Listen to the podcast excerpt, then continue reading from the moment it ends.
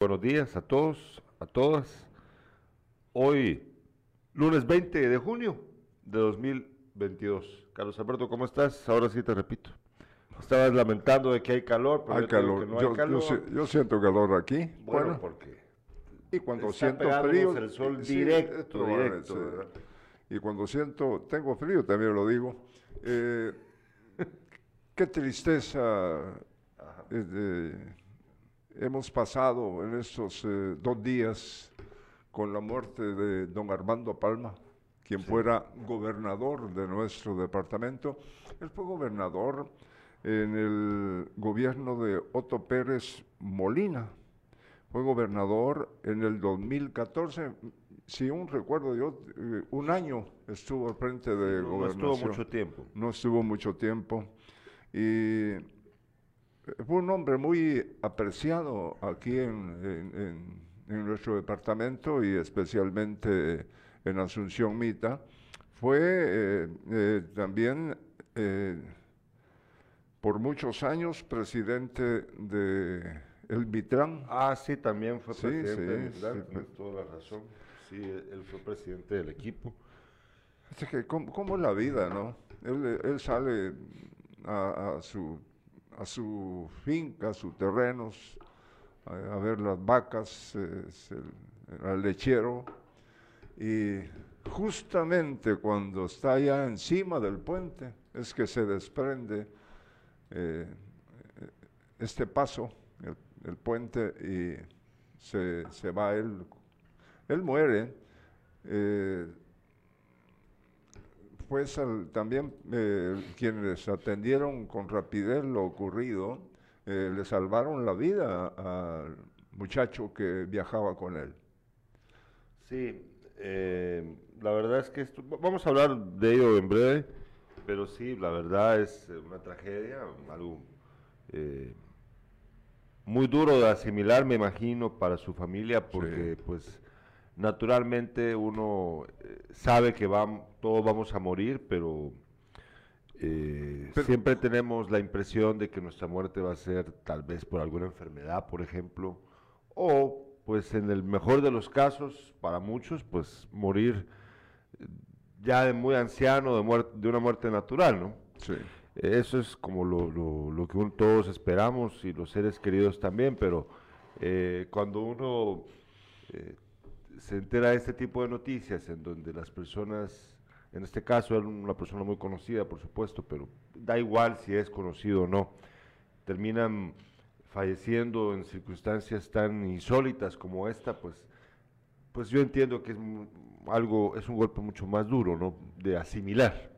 Entonces desde acá eh, les deseamos a sus familiares eh, resignación ante este hecho. Es una pérdida horrible, pero esperamos de que tengan la fortaleza para seguir adelante con sus Hoy, hoy serán sepultados sus restos en el cementerio de Asunción Mita, sin duda alguna, eh, los mitecos que son especiales, eh, hay apoyo dentro de las personas que viven en Asunción Mita, sobre todo en, en la cabecera Y hoy, entonces, en horas de la tarde, eh, serán sepultados los restos. Armando Palma tenía 58 años de edad. Sí, estaba bastante joven todavía. Sí. Y si vamos, fíjate que son 58, pero eh, en el 2014, quiere decir que son 20. Hace ocho años. Sí, hace ocho años. Tenía 50 cuando fue gobernador. Exacto. Así es.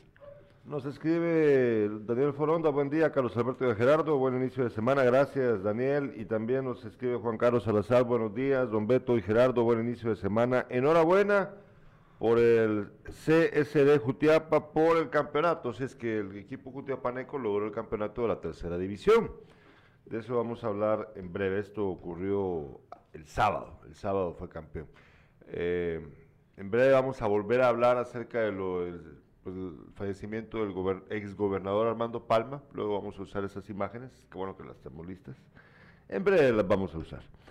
por lo pronto, em, vamos a una breve pausa comercial. Al regreso de la pausa comercial, directo nos vamos con la revisión de los periódicos a nivel nacional. Eh, hay noticias muy interesantes. También salió, por cierto, en la hora, eh, ahí lo tiene Irlanda, la noticia del fallecimiento de Palma. En breve vamos a comentarles esto y más al regreso de la pausa comercial.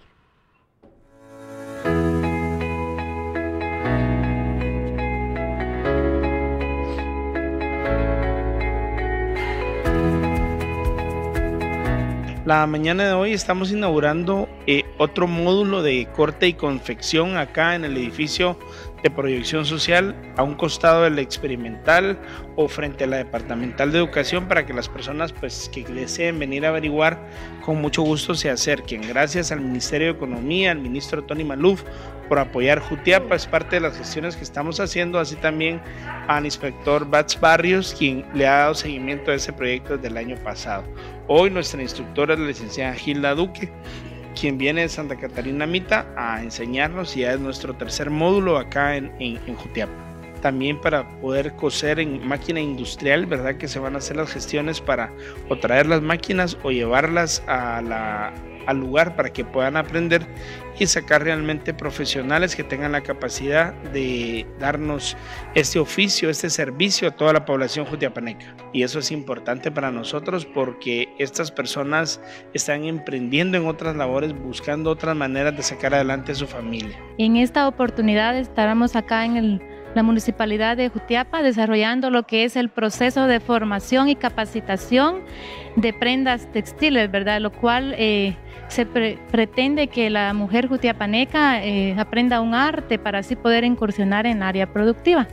Eh, acá todas las personas que estén interesadas, ¿verdad? Gracias a las gestiones de la Municipalidad de Jutiapa y otras instituciones como el Ministerio de Economía, se les estará brindando lo que es todos los materiales y equipo necesario para que puedan desarrollar este curso.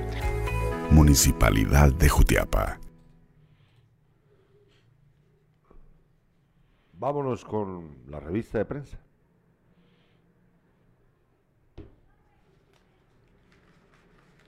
Revista de prensa. Bueno, eh, revisamos ahorita lo que dicen los principales medios de comunicación a nivel nacional. Primero, vamos a ver la portada de Prensa Libre. Prensa Libre titula, el, Prensa Libre titula el día de hoy, Subdesarrollo vial bloquea oportunidades. Eh, malas o inexistentes carreteras golpean la economía de comunidades rurales del país, titula. Eh, también titula, Derrumbe sobre CA1 exhibe riesgos. Y eh, firma mexicana bajo sospechas de corrupción lícita, es un poco raro, no, perdón, licita cárcel de Mazagua, perdón, perdón, disculpen, repito, firma mexicana bajo sospechas de corrupción licita cárcel de Mazagua en Escuintla. Bueno, vea usted, eh, fíjate que con esto de la de lo del subdesarrollo vial, bloqueo de oportunidades, Carlos Alberto. Fíjate que ayer estaba circulando una imagen que, pues bueno, mira, yo tengo mis dudas. Tengo mis dudas, tengo mis dudas, perdón, acerca de la imagen, porque yo la verdad no estaba al tanto de esto, pero eh, pues la verdad me llamó mucho la atención, ¿no? Porque si es así, vale la pena preguntarse por qué razones que no tenemos una respuesta mucho más eh, eficiente. Ahorita vas a ver la imagen de lo que estoy hablando. Te la acabo de enviar, Irlanda, podemos usarla, porfa. Fíjate de que pues, yo, yo no estoy muy al tanto. Si alguien me lo puede aclarar sería bueno, pero aquí lo, lo voy a usar bajo, bajo la explicación primero de que yo no estoy seguro de si es verdad o no. Que conste, ¿eh? me estás escuchando, ¿verdad? Carlos Alberto. Sí, sí, te estoy Todavía no, yo no sé si es verdad o no. Eh, pero estoy diciéndolo claramente aquí, ante los oídos de todos, que como no estoy seguro, de todo modo voy a usar esta imagen porque creo, veámosla por favor Irlanda, porque creo que como anda circulando en las redes, pues se presta a que haya, si es verdad, pues, pues vale la pena cuestionárselo.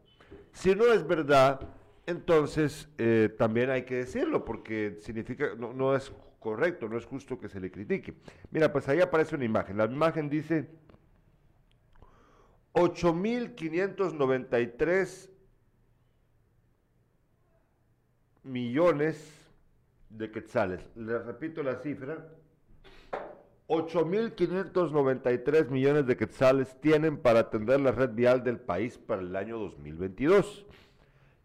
Los grandes culpables del mal estado de las carreteras y la red vial. Y señal, y en la fotografía, Sí, en la viendo, fotografía aparece el presidente Alejandro Yamatei, Sí. Aparece también Javier Maldonado, ministro de Comunicaciones, y abajo, marcado con este círculo verde alrededor, aparece Luis Gabriel Jo Lau, director de Caminos, dice. Y según lo que me están dando a entender a mí en esta imagen, eh, él es el director de Caminos, Luis Gabriel Jo Lau, que pues hasta donde yo entiendo, si estoy equivocado que me lo aclaren, pues es hijo de del señor Jo, que fue durante mucho tiempo candidato, que allá andaba con los partidos Exacto, políticos, sí. ¿te recordás? Sí. ¿Cómo se llama el señor Jo? Vecino de acá de Jutiapa. Bueno.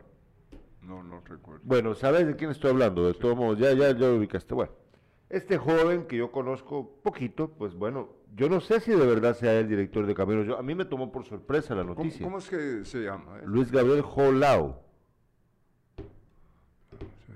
Yo estoy confundido, tal vez la fotografía corresponde a otra persona, por eso digo yo, yo no estaba al tanto de que eh, esta persona, que pues seguramente ustedes, algunos conocen aquí de Jutiapa, este es un pueblo, una ciudad chiquita, todos nos conocemos, este es un pañuelito, eh, pues yo la verdad quiero ser responsable, a mí esto me lo mandaron, me parece que si es, si es mentira, pues bueno, mala onda, ¿verdad? Sí, la verdad, mala onda que lo estén juzgando así.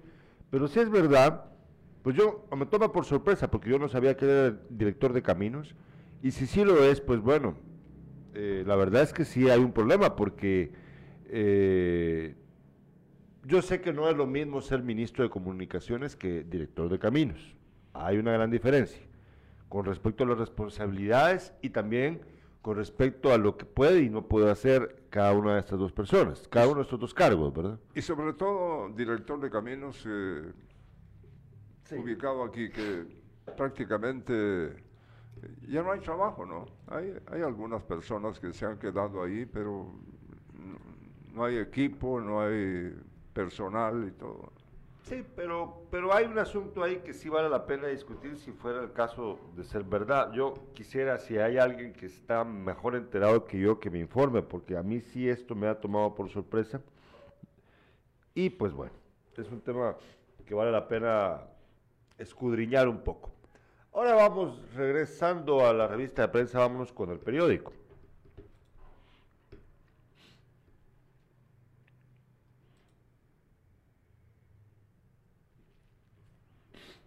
Periódico titula el día de hoy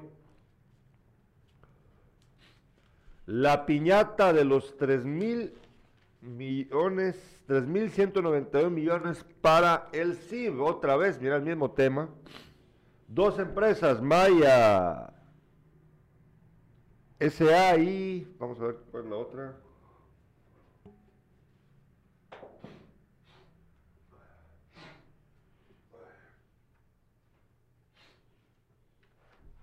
Maya S.A. y Aleisa S.A. vinculadas con el diputado de la UCN, Julio La Infiesta, han recibido contratos por más de 300 millones de quetzales. Y también titula el periódico la foto, la foto de portada, el periódico Derrumbe en la ruta interamericana. Un, un derrumbe increíble, la verdad, el que ocurrió ahí. Y en la sección internacional, Petro, electo primer presidente de izquierda de Colombia. Ayer fue, ayer ganó Petro las elecciones en Colombia. ¿Qué te parece? Son, Fernando, son mi de, primo va a estar de feliz. izquierda. Sí, sí. Vamos a ver qué tal le va. Ojalá que les vaya bien a los colombianos con su nuevo presidente. Bueno, eh, esas son las... Bueno, en la hora, podemos ver la hora, por favor, la, lo que nos conseguiste ahí amablemente, Irlanda. Em, vemos la portada, bueno, vemos esta nota de la hora, que no es la portada, pero sí lo pusieron en, un tweet, creo yo. Sí, es un tweet. La hora tituló ayer con esto. eh, esa no es. Vamos a ver. Fallece. eh, exgobernador de Jutia. eh, eh, vamos a ver. Sí, ahí, ya la tenemos. Dice. Ingeniero Armando Palma, de eh, exgobernador de Jutiapa, hace algunos años, eh, exgobernador de Jutiapa falleció tras ser arrastrado por corriente de río. Ahí aparece la información de este terrible accidente en el que perdió la vida Armando Palma, quien fue gobernador. Ahí vemos pues una imagen más de él. Sí. Era un hombre agradable él. Eh, menos de un año fue gobernador departamental de Jutiapa. Bueno, ahí, ahí lo tenemos. Co- Noticia que ya les habíamos comentado al principio del programa. Lamentable, la verdad. Eh, nos saluda Islem RG. Muy buenos días, bendiciones, muchas gracias. Muchas gracias por estar pendientes del programa. Bueno, eh, ya pasamos esta lo- la noticia nacional. Ahora vámonos con los titulares, con Carlos Alberto Sandoval.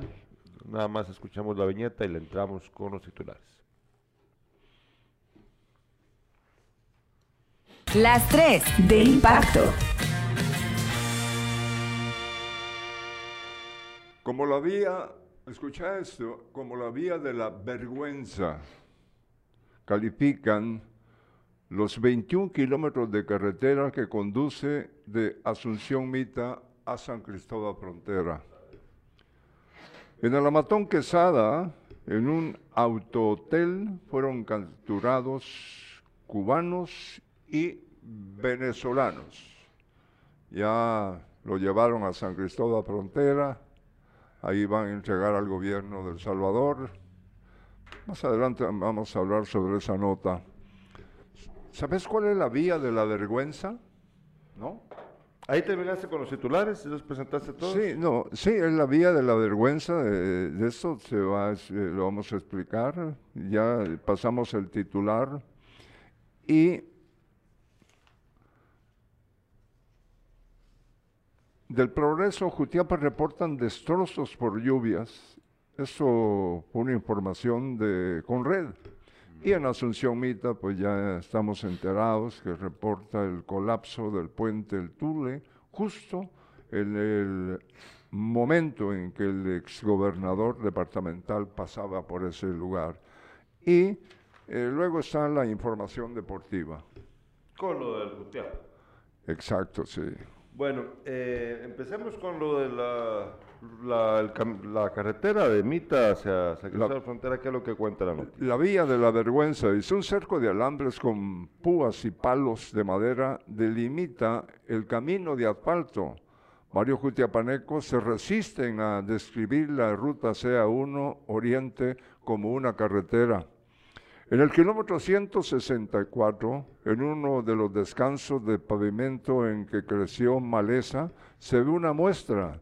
Dos troncos sostienen una lámina que recibe a los vehículos y dice, bienvenidos a la carretera de la vergüenza, obras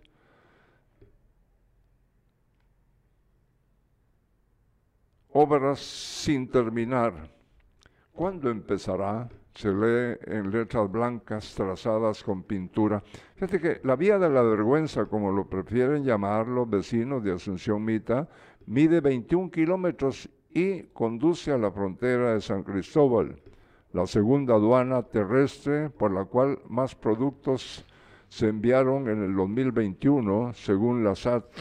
Conecta con El Salvador y tiene decenas de agujeros de, otra, otros hasta de 4 centímetros de profundidad y medio metro de diámetro. Fíjate que la vergüenza no la sienten los vecinos y los pilotos que dependen de la ruta por movilizarse. La pena, señalan los usuarios, debería ser de las autoridades del Ministerio de Comunicaciones, Infraestructura y Vivienda. El viernes pasado algunos vecinos hasta agarraron pescados y los levantaron sobre los baches para simular que estaban pescando en los charcos, contó, Henry Cartagena, eh, quien reside a pocos metros de donde descansa la lámina. Esos hoyos en donde han simulado pescar los pobladores de Asunción Mita no solo dañan los neumáticos de los vecinos y de, digo de los vehículos, sino también provocan accidentes. Otra de las causas que retrasan a los transportistas que intentan entregar mercancía en aduana fronteriza. Fíjate que el director Jo, que mencionabas. Ah, pues entonces sí es el director. Ahí está. Que todo el tramo hacia San Cristóbal Frontera fue bachado en abril 2022, es decir, hace poco tiempo. Los vecinos, oye, lo que dicen los vecinos, los vecinos lo contradicen y señalan que no se cubrió toda la carretera, como ocho días trabajaron nada más Dijeron que después de la Semana Santa iban a regresar para reemplazar eh, todo el asfalto, pero ya no volvieron. Aún hay bastantes pedazos malos, critica un microbusero. Entonces sí es... Eh, sí es él. Es él. ¿sí? Bueno, eh, pues qué decirles, ¿no? O sea, sí... Primero, lamento mucho tener que decirlo así, tan, tan así, ¿verdad? Pero em, es lamentable que los funcionarios públicos, él sabe cuándo fue que hicieron esto. Si lo hicieron en abril, ¿Sí? si lo hicieron en abril, ¿cómo puede ser que no lo hayan terminado de hacer de forma correcta? Unos días.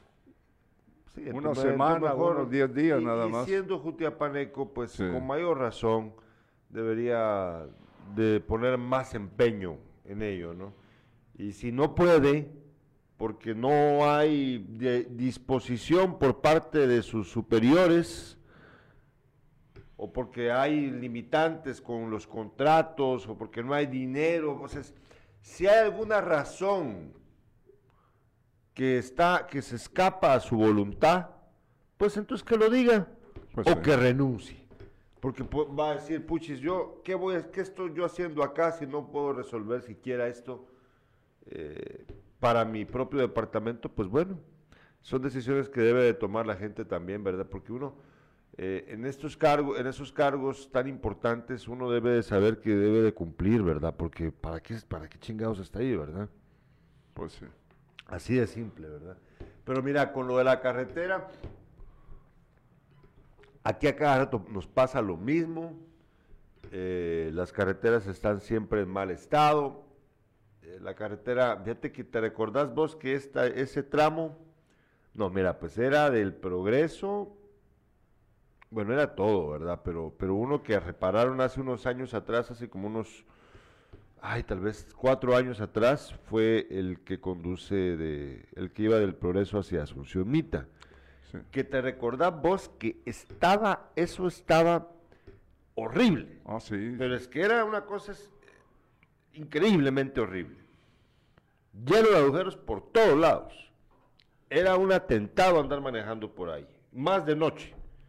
Y, y, estaban siempre los muchachos estos que quieren ganarse unos centavitos eh, tapando prácticamente los agujeros con, con, tierra, con lo que encuentran, ¿no? Con lo que encuentran.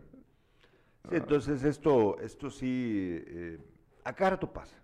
¿Arreglaron la carretera en ese entonces? Sí, la arreglaron. ¿Qué pasó? Como siempre, andaban los diputados diciendo de que ellos habían logrado la gestión. Yo insisto, esto ya no debe de ocurrir nunca más. Los diputados no tienen derecho alguno de andar diciendo de que ellos andan arreglando algo. Eh, las autoridades del Ministerio de Comunicaciones deben de tener el presupuesto asignado, no importa el, el gobierno, no importa quién es el, el presidente, no importa quién es el ministro, el Ministerio de Comunicaciones debe tener dinero asignado cada cierto tiempo para las reparaciones constantes de estas carreteras sin necesidad de que venga un diputado a, a decirle, mire, ayúdeme con mi carretera. No, no, no, no, no. Cada dos, tres años, de nuevo, hay que invertir en las carreteras, a menos de que sean carreteras de mejor calidad, que duren más tiempo, porque sí se puede hacer. El problema es de que se compran, se, se licitan obras de mala calidad. Y por eso te duran poco tiempo. Aquí lo hemos dicho. Aquí hemos insistido con, al, al respecto de este tema. El mejor ejemplo que les puedo dar es el de, la, el de la ronda y la 15 de septiembre. Aquí lo he dicho. La 15 de septiembre está en perfecto estado después de 20 años de haber sido hecha. Díganme ustedes, la ronda no. ¿Por qué? Porque fue una obra de menor calidad. ¿Por Exacto. qué razón? Porque las autoridades de así lo decidieron. ¿Por qué no tener obras de buena calidad? Pues sí. Así de simple. ¿Por qué no? ¿Por qué no? Ya ven ustedes. Fíjate que eh, anoche, anoche estaba viendo la foto de Santiago, tu diputado, Ajá. parado, parado en la carretera, en ese tramo de, de, Ah. de- de Quesada, ¿no? Ah, ya. Ah, Era matón. sí, a la matón. Y ahí está el hombre. Dije, Pues sí, este ¿Y es- qué estaba haciendo ahí? Ah, la- a ver cómo estaba el... el- Qué es. No, ridículo, pero no tonto, porque ese es más vivo que cualquiera. Sí, pero, pero ya, Sí, ya, eso- ya- ya, ya- no- ya es suficiente. ya, Ya, ya, ya, ya. ya. eh, eh, entiéndanme, estimados amigos y amigas, ellos no están haciendo nada por la carretera. Esto debería de ser, como lo mencioné hace un ratito, algo de cajón. No, eso, eso son pajas de que el diputado gestionó, que el diputado... No es verdad. Y si lo está haciendo, créame que lo está haciendo para obtener un beneficio económico. Cualquiera de ellos. Van a recibir dinero de la empresa constructora por hacerles el favor de resolverles el problema. Ellos no están trabajando, los diputados realmente no trabajan para que nos hagan una carretera. Trabajan para que el Ministerio de Comunicaciones se ponga de acuerdo con la empresa constructora y ellos reciban una, una, una comisión por favorecerles, hombre. Pero te das cuenta que él está solo en la foto. No, no, es que no he visto la foto. Ah, bueno, pero bueno, él está solitario ahí, solito, solito está parado viendo así la, la carretera, ¿eh? pero no hay presencia eh, de los taxistas ni de nadie de- del, Ajá. Que fueron los que... eh, Ah, los que ayudaron a, la repara- a los que de verdad hicieron eso, como lo explicó el señor gobernador, sí, que fue un grupo de empresarios quesadenses los que hicieron las Exacto, gestiones sí. para que la carretera fuera reparada, que por cierto no han terminado las reparaciones, no, no lo han terminado. Sí, pero, Pero están en ello. eh, sí, porque estuvo eh, todos estos fines de semana, eh, hubo trabajos ahí. ¿no? Sí, entonces Santiago, mira, pues ya, ya es suficiente, ya no más, ya no quiero yo más diputados que anden diciendo que están haciendo algo con las carreteras. Yo quisiera verlos primero exigir lo que yo acabo de decir. No sé si no se les ha prendido la cesera, Carlos Alberto, a los diputados, para decir algo tan simple como lo que yo acabo de decir. Sí, yo no me estoy inventando algo extraordinario, yo estoy diciendo algo de sentido común. Cada cierto tiempo debe de haber un presupuesto asignado del Ministerio de Comunicaciones para estas reparaciones, porque como no hacen las carreteras bien, a cada rato hay que volver a arreglarlas. ¿verdad? Fíjate que desde ahí principia el problema. Ah, exacto. De que las empresas eh, eh, que hicieron los trabajos eh, de mala calidad. Sí, ahí está se, el problema. y se va pronto.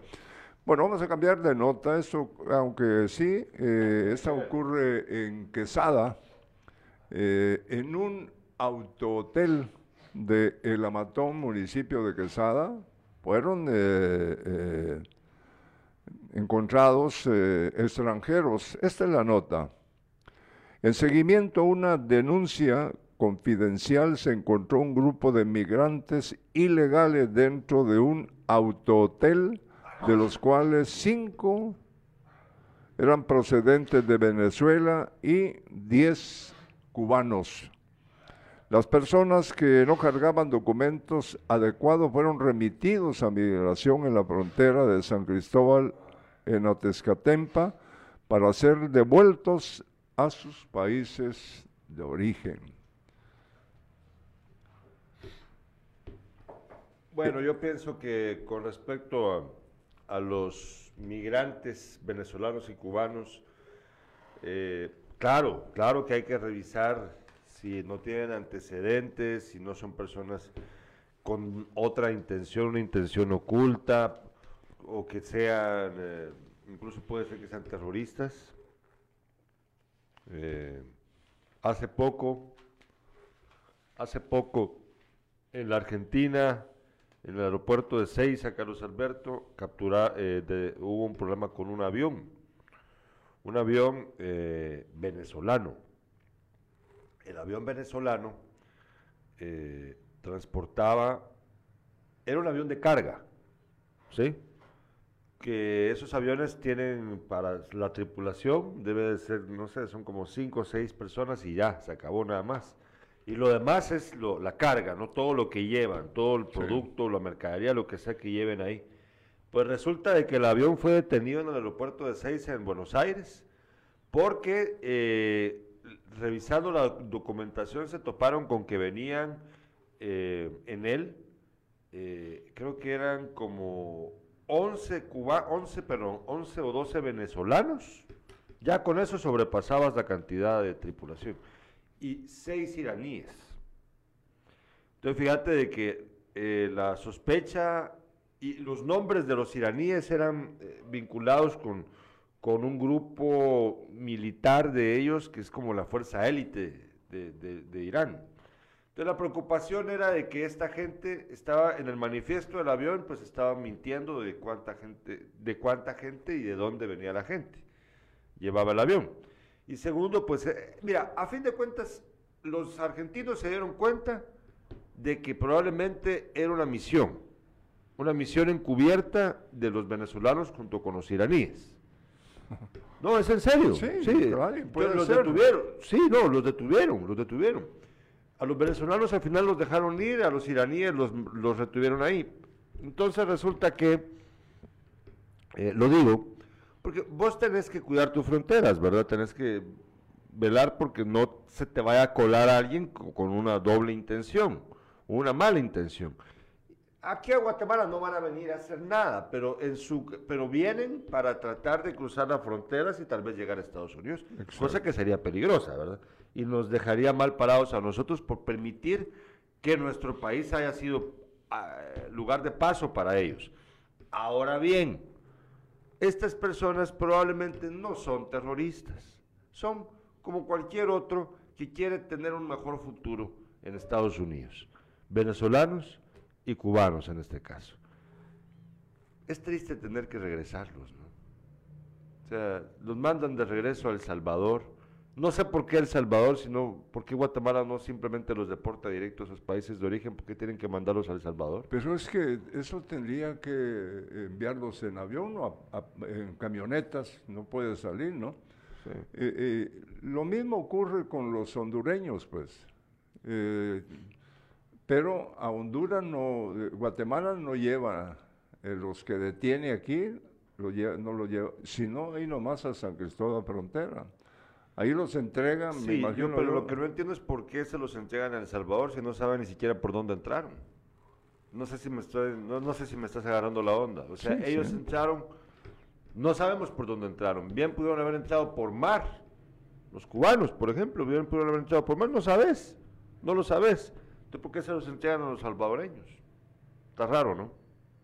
Fíjate que yo me, estaba preguntando qué pasa con los, eh, con los cubanos. Eh, No creo yo que el, país eh, les permita irse de ahí de manera eh, subirse a un avión. Ah, bueno, es un- Sí, sí, Gerardo. Con permiso sí hay, pero Sí, pero eh, so- es una cantidad grande la que ha estado ah, saliendo. siempre pasan. Eso Pero eh, cuando menos dejaron de, de- de peligrar eh, sus vidas, eh, ya no llegan en lanchas a... Hace poco se fue una persona en una tabla de windsurf. Ah, sí, sí, ¿Lo viste? sí, sí. Sí se, sí se van todavía en- en- por mar. Sí, sí. Dice Marvin Leonidas Najarro Zúñiga, lo que pasa es que todo lo politizan, hacer obras es una obligación, para eso están en esos puestos, claro, así es. Jenny Torres dice bendiciones en este inicio de semana, gracias Jenny. Estas noticias son presentadas gracias al apoyo del doctor Germán Maúljar. Yo confío en mi médico, el doctor Germán Maúljar, justo frente a la antigua Dirección Departamental de Educación acá en la ciudad de Jutiapa, en el barrio latino. Y también gracias al apoyo de gasolinera Shell Milenio y su tienda renovada, Milenio Market. Aproveche usted las ofertas en Gasolinera Milenio y su tienda renovada Milenio Market en carretera interamericana justo frente a Caminos, acá en la ciudad de Jutiapa. Recuerde que por 100 quetzales de combustible, lavado rápido gratis para su vehículo en Gasolinera Shell Milenio y su tienda renovada Milenio Market. Bueno, vamos a continuar. Eh, teníamos, eh, ¿qué tenías pendiente de tu noticia No, eh, local? No, es ya, ya- bueno, ya eh, tocamos el tema del exgobernador Sí. de Jutiapa, eh, la manera como pierde la vida. Pa- parece que es, es una cita con la vida, ¿no? Con la Con la muerte. muerte. Pues sí. ¿Sí? Sí. Sí, la verdad sí. Bueno, ¿qué más tenías pendiente por ahí? No, el, el resto es eh, Ya deporte. ya deporte, sí. Bueno, entonces vamos a continuar un poquito más acá. Sí. Nos dice Juan Carlos Salazar, los cubanos entran por Nicaragua, luego a Honduras y después a Guatemala. Eso porque una amiga de Cuba me dijo. Bueno, ahí tenés una... Sí, por eso sí. digo yo que ¿por qué se los llevan a El Salvador? Es que no tiene sentido que entren por El Salvador, ¿verdad? Ellos entran por mar y llegan a Nicaragua, como lo dice Juan Carlos. tendría más sentido, ¿verdad? Eh, bueno, Terminamos con la noticia internacional también. Ganó las elecciones el izquierdista Petro en Colombia. Eh, la primera vez en toda la historia de ese país que llega un gobernante de izquierda. Eh, a mí me parece que es una noticia, pues bueno, es un gran reto para, para, para este país y, bueno, pues, obviamente para él, demostrar que está, que va a dar la talla. Eh, aunque lamentablemente en Colombia han habido presidentes cada vez peores, por cierto. Eh, bueno, peor que Uribe no creo que hayan tenido. No, eh, mira, ese es el señor que va a entregar el cargo. eh, no, eh, No, no era... no ha sido tan mal No, no, presidente. no, no, pues yo por eso me corregí hace un momento, Sí, sí. dije Lo, de, lo de Uribe. Pero este señor tiene una gran responsabilidad ahorita y probablemente, es que a mí me dio coraje, un poco de cor- envidia, envidia de la buena, pero un poco de coraje también me dio, fíjate, Carlos Ajá. Alberto, porque en los últimos meses hemos visto las elecciones chilenas y las elecciones colombianas, ¿verdad? Chile ganó Boric, que también es de izquierda. De izquierda, sí. En Colombia acaba de ganar Petro de izquierda. Bueno, pero resulta que eh, la cobertura de los medios de comunicación, yo sé que no es lo mismo Chile y Colombia que Guatemala, porque eh, con respecto a la, a la geopolítica, ¿verdad? Porque Colombia y Chile son países obviamente más grandes, económicamente más influyentes que Guatemala. Es la realidad. Pero a mí me dio tristeza ver estas, estas discusiones, estas, esta cobertura mediática que hicieron, ambos, que hicieron los medios a nivel internacional de esto, porque resulta que la que, que- que están, que están observando las elecciones, que analizan las propuestas de los candidatos, que hay debate político intenso. En, Guatemala no. A Guatemala no, en Guatemala no pasa eso. Ya vas a ver ahorita cuando surjan los 27 o 30 candidatos, porque más o menos ese va a ser el número de candidatos a la presidencia que van a ver. Es ridículo para Guatemala. Eh, a ver qué cobertura mediática le van a dar la BBC, El País, el New York Times eh, o los medios, los medios latinoamericanos a lo que pasa en Guatemala. ¿Qué van a decir? Si aquí los debates, por ejemplo, ¿vos te recordás de algún buen debate político aquí en Guatemala cuando hay debate presidencial? No lo soporto. No, no, pero pregunté si ha habido algún, Sí, pero no, no lo sí, va. sí. No hay discusión, no tienen sustento, no tienen programas reales, solo son puras pajas. No hay un programa real de los, de los candidatos. No te dicen, mira, viene Roberto Arzú, que puches, ya te lo imaginas cuando sea candidato, que anda diciendo de que va a... ¿Qué es lo que dijo que iba a quitar? Ya no me recuerdo ahorita que iba a quitar no sé qué, para entonces que la gente tuviera la luz pagada durante no sé cuánto tiempo.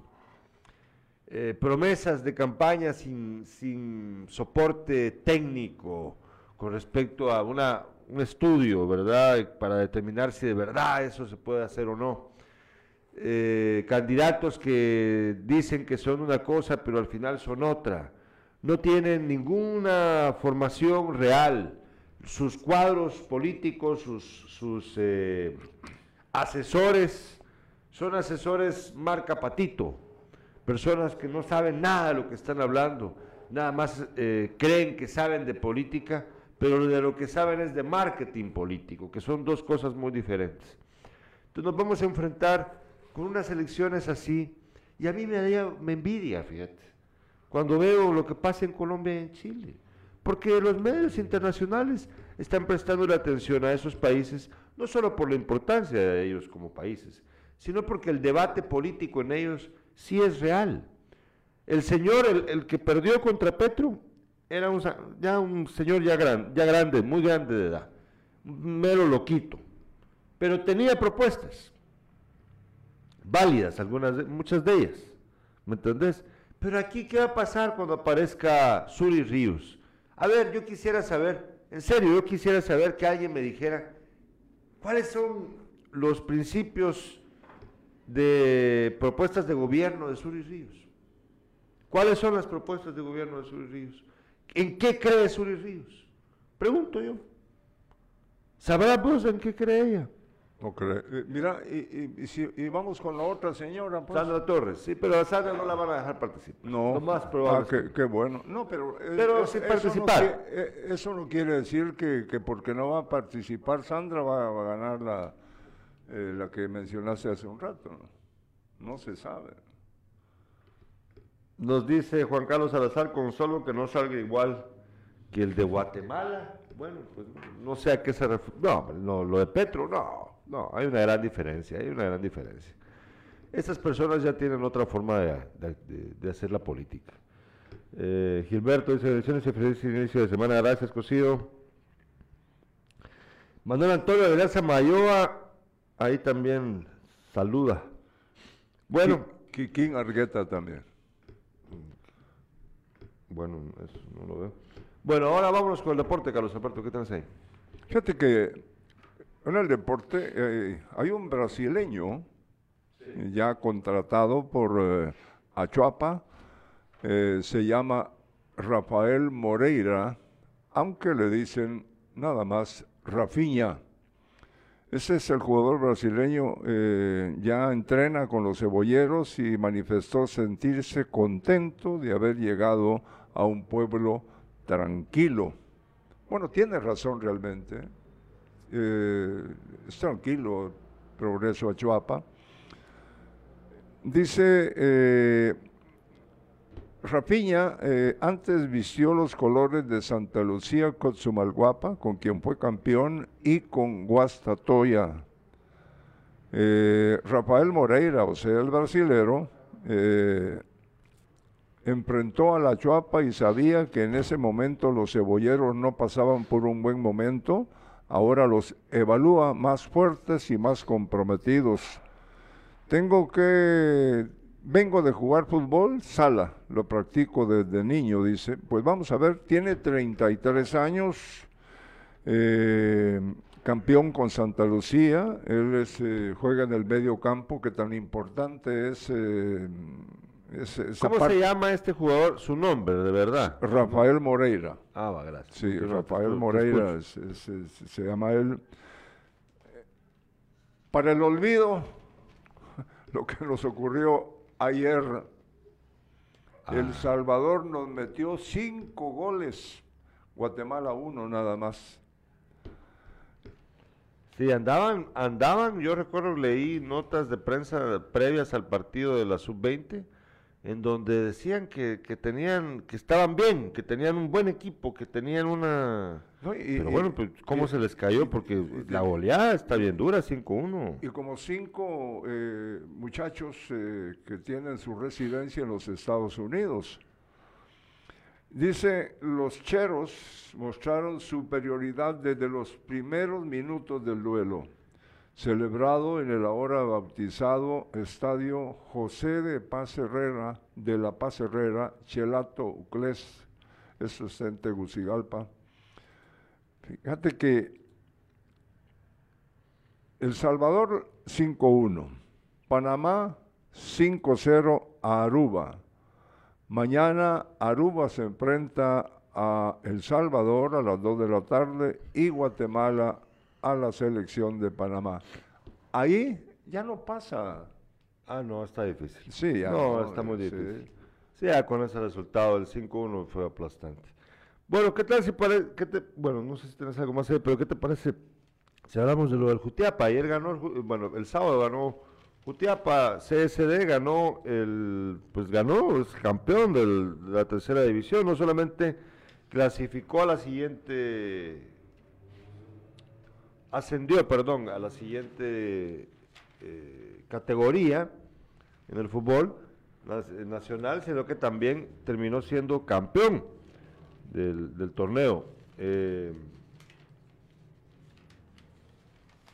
Es campeón del torneo, sí, así es. Sí, fíjate que eh, el partido que yo fui a ver el, el segundo tiempo nada más allá al, al estadio, ganó 1-0 eh, ganó 1-0, y ahora ganó 1-0 también. gana 1-0 No, también. no, es- estás hablando de otro partido, Carlos. No, no, gan- ese que yo fui a ver 1-0, que todavía era del... Sí, del para, para ganar la, para ascender. Sí, sí. Y entonces, eh, pues ahí está, mira. Campeón de la tercera, dice, los eh, condoritos de la tercera, a los condoritos empezarán su travesía por segunda división. ¿eh? Eh, Bueno, ¿y ahora por qué les dicen condoritos? yo no sé a quién se le ocurrió, como que fueran chiquitillos, ¿no? Sí, esas decisiones. Yo te digo que los. Bueno. Eh, ¿Qué se me hace que eh, fue por, por ahí por- alguien por el que... Estadio Cóndor, me Sí, imagino no, yo, no, pues no, digo yo, eh, pues no, ¿qué, ¿por eh, qué? Tal vez bautizados por alguien que escribe sobre esto. El Club Social y Deportivo Jutiapa se consagró como el nuevo campeón de la tercera división al ganar un por, 1 por 0 el juego de vuelta al FM Senma y asegurar la ventaja de 1 por 0 en la gran final de ida del clausura 2022 para un global de 2 a 0. La figura del encuentro fue el delantero Donaldo Pimentel, quien con un potente disparo le dio los títulos a los suyos. Ahí están los muchachos, mira que me alegra, ¿no? Eh, sobre todo porque son jóvenes hay- y hay eh, mucha, eh, mucho talento Sí, futbolístico. que el gol pe- fue muy bueno. ¿Ah? El gol fue, aquí estoy viendo el gol, el gol fue buenísimo, Ah, bueno. buenísimo, buenísimo. Eh, una maniobra eh, personal al jugador, hizo la jugada casi solo él, solito ya en, en el área grande y, y el disparo fue muy bueno y la celebración muy, muy alegre, la verdad me da mucho gusto el logro de, del equipo. Y pues a ver, ojalá y les vaya bien en la segunda división a ese equipo jutiapaneco. Se necesita mucha plata para eh, llegar a la primera división en donde está el Mitlán y otros equipos, donde estuvo el Deportivo Achapa antes, ¿no? a la segunda división. Es, es bueno realmente. Eh, bueno, eh, ojalá que sí. Nos dice Luis Oliveros, el único rescatable fue Arquímedes Ordóñez por el golazo que metió. Me imagino, este Arquímedes, el de la sub-20, ¿no? Mira que hay un, hay un malestar tremendo con ese, el técnico que ya había. Ah, el, el, la Barbie. La Barbie. Ah, qué bueno, porque como un, técnico puede, puede tener un apodo como ese. sí. Este se va a quedar ahí en Honduras. Sí, con la selección hondureña. Ahí, ahí que se quede, ahí está muy bien. Ya, Pero están molestos, fíjate. Eh, los rojos dicen que fue una actitud antiética la del técnico. Bueno, pero eh, yo creo que debieron haber hecho la eh, avisar, o sea, hacerlo oficial hasta el día que tuvieran los, el contrato firmado, ¿no? ¿no? No andar ahí contando. Probablemente para el técnico era una oportunidad para venir y especular un poco con Honduras, con la selección de Honduras y lograr que le extendieran el contrato, ¿no? Posiblemente. Y se quedó en Honduras entonces. Bueno, les agradecemos mucho su sintonía el día de hoy, Carlos Alberto. Esperamos que esta semana sea muy buena. Fíjense que para el día de hoy, para el día de hoy en Sin Casacas vamos a tener un tema muy interesante. Eh, vamos a tener al doctor Gándara. Eduardo Gándara, ginecólogo, va a estar con nosotros el día de hoy. Vamos a hablar acerca de cuándo, cuándo es que usted debe ir al ginecólogo. Mire que vamos a ser dos hombres hablando de un tema que no nos... yo no tengo nada que ver ahí, pero tengo interés periodístico y el doctor Gándara pues nos va a contar. Claro. Y es algo muy útil, muy práctico. Va a ser nuestra primera charla con él para abundar en estos temas que no hemos podido... Fíjense que me ha costado mucho, yo quiero contarlo aquí brevemente. Nosotros durante buen tiempo hemos querido tener programas para hablar acerca de salud reproductiva y también acerca de pues básicamente de ginecología. He procurado, he intentado muchas veces, Carlos Alberto, conseguir eh, que me acepte la propuesta de estar acá en el programa a ginecólogas, eh, pues porque me parece que sería lo correcto. Sin embargo, no he podido, no, no he tenido yo la suerte de que una, una, una ginecóloga jutiapaneca me, me acepte la propuesta. Muchas veces me han dicho, es que tengo miedo escénico, que no sé qué. yo comprendo esas cosas, ¿verdad? Eso es muy común. Pero me aceptó la propuesta el doctor Gándara, que hoy vamos a tenerlo aquí. Es un joven doctor con el que vamos a iniciar estas charlas, pero luego vamos a tratar de tener también ginecólogas. Eh, pero espero yo que ustedes no se pierdan el programa de hoy. Es de útil, de, muy alto interés. Eh, sobre uno también como padre, uno debe de saber esto, la vida, la debe de estar al tanto de, todo esto que no se, no se habla en el hogar, el padre, el, hombre, ¿me entienden?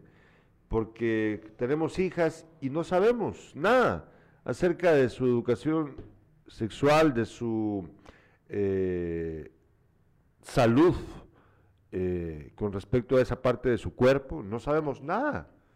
Entonces, hoy aprovechemos la oportunidad para educarnos, platicando con el doctor Gándara acerca de eso a las 5 de la tarde. Saludos para Rosa María Girón Morán. Buena mañana. Y a toda la familia que vive en la colonia allá, un poquito más adelante del de, complejo deportivo, que ojalá se termine de manera total, poco a poco se va, va perdiendo. el centro ese donde apenas se juega fútbol ya. El, el, complejo. el, complejo. ¿Pero qué tiene que ver el complejo con ella? No, no, no porque más adelante vive la colonia donde Chomain vive. Bueno, va. Muchas gracias, muchas gracias por su sintonía. Nos vemos hoy a las 5 de la tarde. Mañana a las 7 con Despierta.